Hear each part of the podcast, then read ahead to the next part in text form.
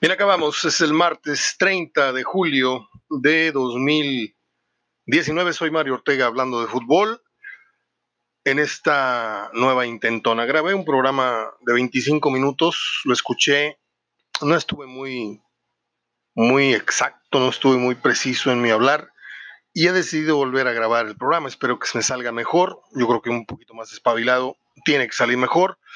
Además, eh, dejé pasar algún par de horas para ver si caía algo de información, algo hay de eso.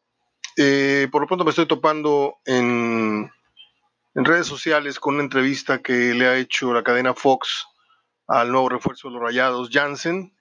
Eh, algo así como tres, cuatro minutos, interesante. Eh, por lo visto, el tipo no maneja mucho español. Ahí va a haber un problema, comillas, interesante a resolver porque yo daba casi por descontado que mm, siendo holandés, siendo europeo, futbolista, pues tenía que tener algún cierto tipo de nivel en el idioma, pero veo que no. Entonces, este, junto con la adaptación futbolística, tendrá que venir el, manejo y el, entendimiento del idioma español. Esto es importante no solamente para el tema futbolístico, que tiene que ver con el, eh, entendimiento o la comprensión, quiero decir, de, las instrucciones, ¿no? Porque si tu técnico te habla en español, pues ahí va a estar el, intérprete eh, siempre dando esas eh, instrucciones literales, pero también considere usted estar en un grupo de veintitantos elementos en los cuales con suerte habrá unos cinco o seis que manejen el inglés correctamente, los demás, pues, este, good morning, good afternoon, este, happy verde y, algunas frasecitas nada más, pero eh, esto no nada más eh, tiene que ver con, el entendimiento de lo, de lo, táctico, de lo que te pide el técnico, sino también con un proceso de adaptación en la convivencia con sus compañeros, porque conforme avancen las semanas y Jansen no se comunique o el grupo no se comunique eh, en los entrenamientos, en las concentraciones, en los desayunos, eh, se va haciendo cada vez más eh, incómodo esos silencios, ¿no? En donde formo parte de aquí, pero no convivo con ustedes. ¿Por qué? Porque el idioma no me lo permite. Vamos a ver si con el pasar de los días, de las semanas, algo que se tiene que dar, obviamente, este, el idioma estando en otro país, eh, si vas por un determinado tiempo, terminas por, al menos si no dominarlo, sí por manejar eh, las cuestiones básicas. Yo les voy a comentar, bueno, no, yo simplemente diré que, cada vez que nos ha tocado ir a un mundial, eh, hemos dedicado un semestre, poco más, poco menos, poco menos de seis meses, no, pero sí hemos este, procurado ir pues bien armados con algunas cosas del idioma, por ejemplo el francés, eh, cuando estuvimos en Francia le pudimos abrir la puerta a muchos compañeros eh, que hacíamos eh, recorridos juntos, paseos incluso, fuimos a Disneylandia, etcétera, y yo con el poquito, no mucho, poquito francés que logré aprender por mi cuenta, logré defenderme y, como le digo, abrirnos las puertas y en otros, en otros sentidos también. Bueno, el alemán también, que es muy difícil, muy poco aprendí alemán, pero muy poco, mi hermano vive allá este, tiene seis años y apenas lo está empezando a masticar. Este, pero el tema del, idioma es importante. Ahora, de lo que acabo de publicar, precisamente la entrevista en el grupo HDF, que usted puede verla, escucharla, he encontrado mm, o he ratificado varias cosas que expresé ayer. Eh, no soy muy de, de jugármela a, ciegas por un jugador y menos cuando no lo conoces pero sí por una persona. Es decir, nosotros, usted y yo y todos tenemos una corazonada, tenemos una intuición de cuando estamos frente a una persona eh, con determinación, una persona eh, con arrojo, con, no sé si de primera instancia con valores o no detectarla, pero yo encontré en, la entrevista de este holandés que deja muy claro que no viene lesionado, deja muy claro que le den un poco de tiempo para empezar a ayudar al equipo y ya luego van a ver, según sus palabras, ya luego vamos a ver eh, de lo que es capaz de ayudar. Yo creo y espero que a Monterrey le salga eh, pues si no al 100% un Guiñac, sí le salga un jugador que venga a marcar una diferencia.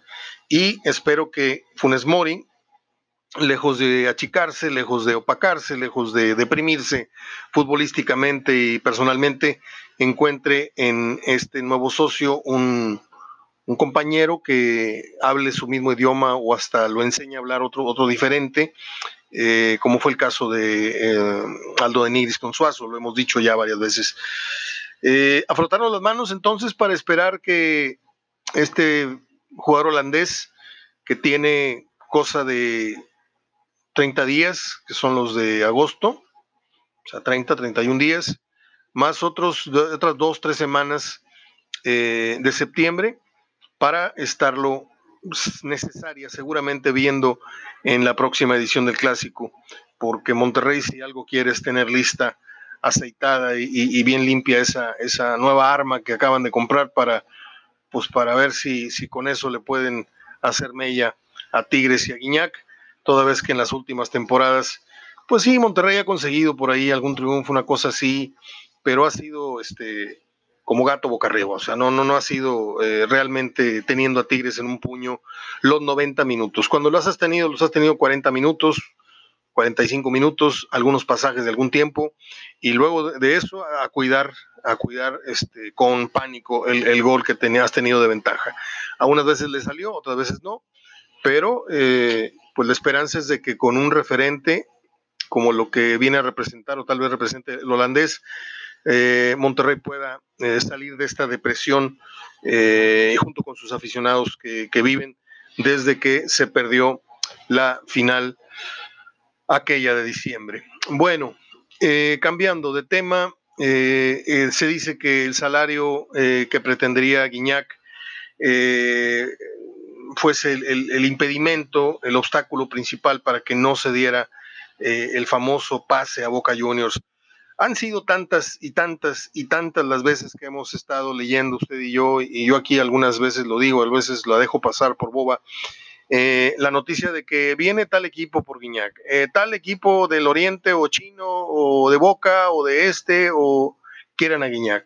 Y no se ha dado, ¿por qué? Porque Guiñac o ha despreciado ofertas millonarias que superan este, incluso lo que le paga Tigres, porque no quiere dejar Tigres, pero el caso de Boca es un, sueño que él tiene y él estaría dispuesto a ir tal vez un año, eh, pero venirse a retirar a Tigres, como lo ha dicho. Eh, acá el problema es, eh, como le digo, que cuando Boca se entera de lo que gana el francés, que es un dineral, porque Guiñac ya, este, ya modificó su salario, y gana pues por ahí del orden de los 3, 4 millones de pesos mensuales. Este, y bueno, creo que sí los vale. Para Tigres eh, los ha compensado, los ha desquitado en forma. Pero yo no sé si ya con eh, el Guiñac estaría comprando o, pidiendo prestado eh, a Tigres con esta edad, con estas facultades que hoy tiene, que son muy diferentes a las de hace algunas temporadas, yo no sé si le dé los resultados que, pretende. Aparte, la Liga Argentina eh, no es la Liga Mexicana, con dicho con todo respeto. No estoy diciendo que es mejor, ojo, eh, tampoco estoy diciendo que la Liga Argentina sea este, las mejores de, del. Bueno, sí es de las mejores eh, comparada con Ecuador, comparada con Venezuela, comparada con Bolivia, eh, pero en lo que es América Latina es Brasil, México y Argentina. O hay quien ponen a Brasil, Argentina y México, pero yo encuentro características eh, muy, muy eh, palpables, muy, muy, muy a la vista eh, entre las diferencias que hay entre uno y otro fútbol. vamos a estar pendientes a ver si, si se da esto. Mismo caso de Marchesín, que estaría dispuesto a, en este caso sí, ceder un poco en sus pretensiones salariales para poder volar el fútbol de Portugal con el equipo del Porto precisamente. Eh, un solo juego de sanción le dieron a Tomás Boy, dos juegos de sanción le dieron a Salcedo por el incidente eh, de la discusión, Tomás Boy con Guiñac, y de la falta artera de ah, el defensor felino sobre un jugador de Chivas. Aquí nunca nos vamos a poner de acuerdo.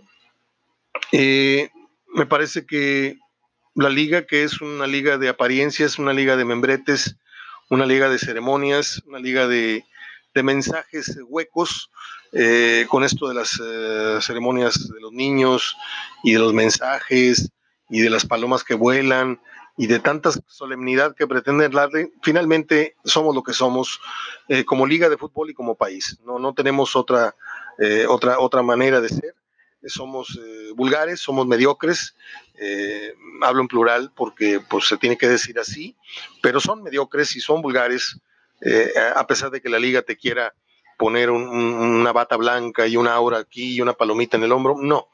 Tomás Boy, Piojo Herrera, el jugador fulano, el jugador sultano, Cuauhtémoc Blanco, el que ustedes me digan, eh, a la menor provocación se les olvida que traían un niño de la mano hacía unos minutos atrás y a la vuelta de 15, 30 minutos, sobre pretexto de que el juego está muy candente, pues empiezan a, mentarse madres y a, ser deshonestos con la, con la justicia, eh, fingiendo, eh, haciéndose los lastimados, fingiendo penales y, faltando a ese precepto de, lealtad y de limpieza con el juego.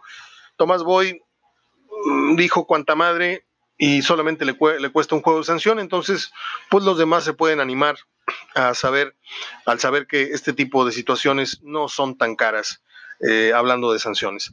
Eh, yo creo que se debería ser más enérgico.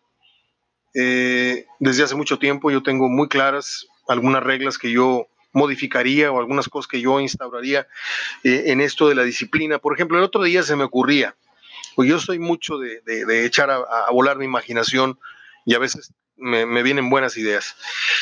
¿Cuánto tarda usted, cuánto ha llegado a estimar, a ver y tal vez con reloj en mano a contabilizar? Exactamente, porque lo que dicen los de la crónica a veces no es muy, muy correcto. Se llevaron cinco minutos y son siete. Se, se tardó cuatro minutos en salir. ¿Cuánto le ha constado a usted eh, en tiempo que se tarde un jugador en salir expulsado. ¿Sí? En lo que le manotea y en lo que el árbitro le explica, en lo que va y se disculpa o en lo que va y le reclama al supuesto fauleado que no es así, que no, no te dice nada, pero ya está corriendo el tiempo después de haberse sacado la roja. ¿Sí? Y el jugador no acata la, disciplina, no acata, la orden de salir del campo. ¿Sí? En los casos más extremos tiene que entrar el inspector de autoridad, algo que ya casi no se ve, a conminar, mi papá lo hacía constantemente, a conminar al, jugador a que por favor, pero rapidito nos vamos porque a esto es así. En otros lugares entran hasta los soldados y los policías, ¿eh? aquí en México no.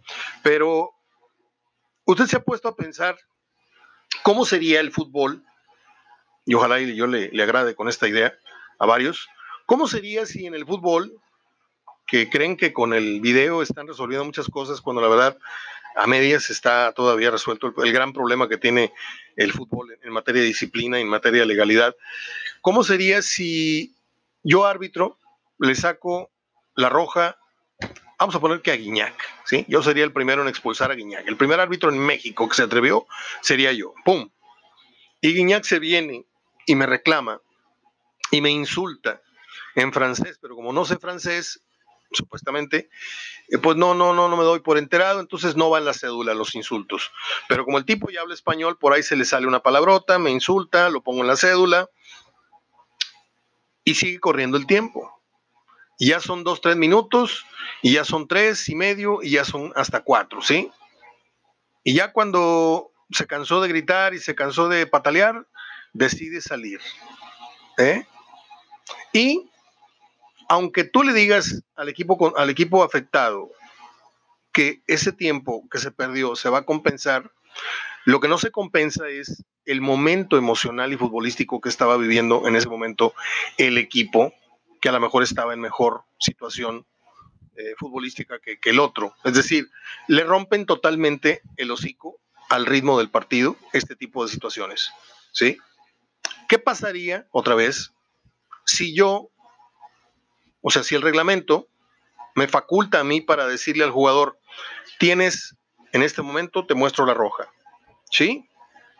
Voy a caminar de aquí a la banda, yo árbitro, y si no sales conmigo y no me acompañas de aquí a la banda, caminando o trotando, pero es una orden. No es si quieres, no es cuando, no es cuando tú quieras. Voy a caminar de aquí a la banda y si tú no abandonas el campo segundos, uno, dos, tres segundos después de que yo pisé la línea de banda, ok, quédate todo el tiempo que quieras, ¿sí? Pero eso te va a costar en automático una suspensión de tres partidos. ¿Sabe cuántos jugadores se harían los tarugos quedándose dentro de la cancha? ¿Sabe cuántos jugadores estarían advertidos por su técnico de que si te sacan la roja, pero así, mijito, te sales? ¿Sabe cuántos jugadores le pensarían antes de quererse hacer los vivos en eso de romperle el ritmo a un partido? Lo mismo para un técnico, ¿eh? Lo mismo.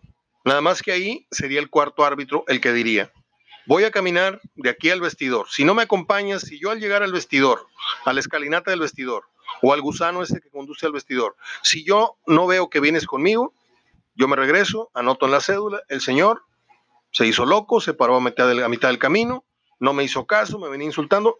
Son tres juegos y, y vamos entendiéndonos.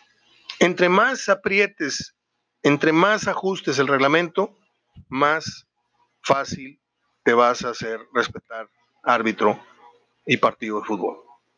Eso es lo, lo, que yo les dejo así en la mesa, como medidas que yo he venido eh, formulándome, como esta, tengo otras, este, el famoso tiempo perdido. Eh, eh, eh, en los partidos. No, es que son muchos minutos, dicen los cronistas. Yo no vi que se perdiera tanto. O hay otros que dicen, no, yo creo que de menos debieron haber dado, perdón, debieron haber dado siete minutos. Es que, ¿sabe por qué estoy tartamudeando tanto? Porque estoy tomando una pastilla que me, induce mucho al sueño. Entonces, cuando uno está hablando así medio sonoliento, pues pasan estas cosas. Yo les ofrezco una disculpa, no me gusta tartamudear, yo critico mucho a los locutores tartamudos y disléxicos y gente que habla mal, yo no suelo ser ese. Y bueno, eh, ¿qué pasa con el reloj? ¿Por qué el árbitro es el, el dueño en secreto del tiempo del partido? ¿Por qué a veces queda la duda de que él compensó lo que le dio la gana? Esto, ya lo he dicho, si usted no me escuchó en anteriores programas, anteriores años, eh, es muy sencillo. Tú abres una cabina en la parte, en alguno de los anillos, en la parte central del de, estadio en cuestión. Tienes al representante de Tigres, tienes al representante de Chivas, o al representante de Monterrey al de Tigres, o a los equipos que usted quiera. Tienes a los dos emisarios de ese club y tienes a un árbitro, este, en este caso el quinto árbitro, o el encargado del reloj que tiene que ver con el arbitraje, que simplemente tiene un control a la vista de los dos representantes de cada club. La pelota sale del campo, ¡pim! así como el ajedrez, que pican botones cada vez que tiran y, se den el turno. Bueno, le picas, sale el balón. Saque de banda, reanudas el reloj. Y ese reloj se está viendo en el campo, se está viendo en todo el estadio. Así la gente está consciente de que el árbitro no está favoreciendo, ni se está comiendo, ni está agregando nada que no haya correspondido. Y ahí están los dos representantes de cada club viendo cómo el balón reanuda o detiene el cronómetro justo en el momento. ¿Usted cree que estas cosas son este, sueños guajiros o, tengo algo de lógica o tengo algo de, certeza en esta idea que propongo. Yo creo que no, no, no está muy, muy disparado, ¿no? Hay otra situación que pues ya se ha manejado por muchos años. ¿Por qué un solo árbitro en el campo?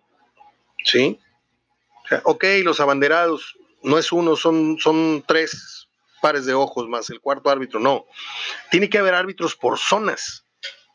Tiene que haber árbitros en las áreas, tiene que haber árbitro, un árbitro que sí corra, efectivamente, todo el campo, pero tiene que verse eh, auxiliado preferentemente en las zonas del área. El abanderado de un lado y el que está cubriendo el área en ese momento del otro lado. Así ya tienes dos referentes más el árbitro central. ¿Qué pasa? Que esto nada más se ocupa cuando el árbitro, que es el abanderado, va y se coloca en la parte eh, lateral de la portería a la hora de un cobro de un penal. Supuestamente están los abanderados ahí para cuidar que el portero no se mueva y no cuidan nada, nada. Me dio gusto el otro día que vi que se repitió un penal, eh, porque hoy día es muy difícil que un, un, penal se repita. Y lo más triste fue que el penal que se falló, que se volvió a cobrar, no me acuerdo quién fue, no puedo acordar quién fue, este, se repitió y en la segunda se mueve el portero y ese ya no se repitió. ¿Por qué? Porque hace falta muchos pantalones para repetir un penal dos veces. En fin, son algunas cosas que yo dejaré alguna vez en algún libro y cuando me muera van a decir, ah, qué, qué, qué, razón tenía aquel güey ese que era periodista y, van a llevar a mi libro a la FIFA y van a ver, van a ver, van a ver, cuando me muera van a ver, van a ver cómo van a hablar de mí. Tengo muchas, muchas cosas ya anotadas que tienen que ver con ciertas mejoras en, lo que al, reglamento se refiere. hoy es un día importante en las efemérides, ya le vamos a parar a lo que es el fútbol, ya hablé mucho, son 20 minutos, me quedan como unos cuatro para decirles que hoy cumple 78 años Paul Anka. Paul Anka escribió una de las canciones más hermosas, es más, yo la acabo de escuchar y se me volvieron a estrujar ciertos órganos internos de mi cuerpo. Cuando tú escuchas eh, la canción Vas a tener a mi hijo, What a lovely way of saying how much you love me. Qué manera tan más hermosa de decir cuánto me amas. Paul, eh, McCartney. Paul Anka cumple 78 años del día de hoy. Y después de eso, me puse a escuchar Mi Pueblo con Juan Gabriel y Paul Anka. Ah, cómo me gusta esa canción. Sí, me da pena confesarlo, pero me, me gusta mucho la canción. Ya luego el dueto, pues sí, me, me agradó. 78 años. Paul Anka, yo lo conocí gracias al show de Loco Valdés, cuando en aquella parte de los violines de la canción Jubilation, el Loco Valdés se meneaba su melena para un lado y otro y se contoneaba y, y nos bailaba en los momentos pues preferidos de nuestra casa en televisión. Un día como hoy nació el actor, fíjese que curiosamente anoche yo estaba este, sin sueño y me puse a ver una película. Y esta película tiene que ver con, con paisajes de nieve y todo esto. No, no, no me acuerdo cómo se llama. Me da mucha vergüenza porque la vi apenas anoche. Déjame ver si la encuentro. La tenía yo aquí abierta, pero ya cerré la página, por supuesto. El caso es de que Jay Reno cumple hoy 71 años. Luego les digo, mañana les digo cuál es la película para que la vean ahí en internet. Eh, es, es, un actor muy reconocido en Francia. Hoy cumple 72 años Arnold Schwarzenegger. Schwarzenegger. Alguien me dijo correctamente, en un alemán me dijo, se dice Arnold Schwarzenegger. Schwarzenegger así se dice. Y nosotros le decimos Schwarzenegger, Guachaguacha. Cumple 72 años el gobernador. Este, no es un actor que vaya a levantar algún día la estatuilla, pero sí es de los actores más palomeros que ha habido en los últimos años con esas películas de guerra y de esto y del otro. Yo sí me, he divertido mucho. y las que no las he visto en el cine, porque me duele mucho pagar por ver este cine tan, tan así, tan, tan ramplón, pero sí me divierte viendo de, de pronto una película en internet este, de estos dos tipos, de Stallone y de, y de Arnold. Un día como hoy nació Lawrence Fishburne, el famoso eh, Morpheus de la película Matrix, de la que no entendí ni nada. No me gusta. Pero Lawrence Fishburne ha hecho muy buenas películas. Mañana le digo una que es la, mi favorita, donde anda investigando un crimen y es alrededor de unos pantanos ahí por Georgia. Está muy buena la película, pero muy buena. Y es de las menos conocidas de él. Un día como hoy nació mm, nada menos que una actriz que nos robó el corazón en aquella película eh, One Million Dollar Baby. One Million Dollar Baby. Eh, Swank que junto con Clint Eastwood, le digo, nos regalaron una emotiva historia. No la voy a contar porque habrá gente que no la ha visto y no le voy a decir ni cómo es ni en qué termina, pero es muy fuerte y extremadamente recomendable. Se llamó, eh, bueno, no sé cómo le pusieron en, español, One Million Dollar Baby. Y termino con el cumpleaños de una mujer que difícilmente, mm, pues, eh, mm, yo no conozco muchas personas que no quieran a Lisa Kudrow, que hizo el papel de Phoebe este, en la serie Friends. Hoy cumple... Ah, ¿Cuántos años cumple Phoebe? No, pues cumple 56. Y Hilary Swank cumple 45, Polanca 78, Jay Reno 71 y Arnold Wachawacha, Schwarzenegger, cumple 72. Y yo con esto me despido. Les dejo un gran abrazo de golo y arranca la copa. Eh, ¿Usted está con pendiente de saber quiénes juegan hoy? Pues ahorita mismo se lo digo, ¿cómo no? Mañana juega Monterrey con la UDG. Hoy juega Venados Atlante a las 7. Juega Santos contra los Correcaminos a las 7. Y juega eh, Tijuana Querétaro a las 9. Esto es Copa MX. Mañana, no, también juega Atlas contra Pachuca. Mañana Pumas eh, San Luis, Monterrey eh, UDG y otros tantos más. Es todo, amiguitos. Les dejo un gran abrazo de gol. Espero haberlos entretenido, informado, este, cultivado un poco y nada más. Los abrazo con afecto y con cariño. Hasta mañana.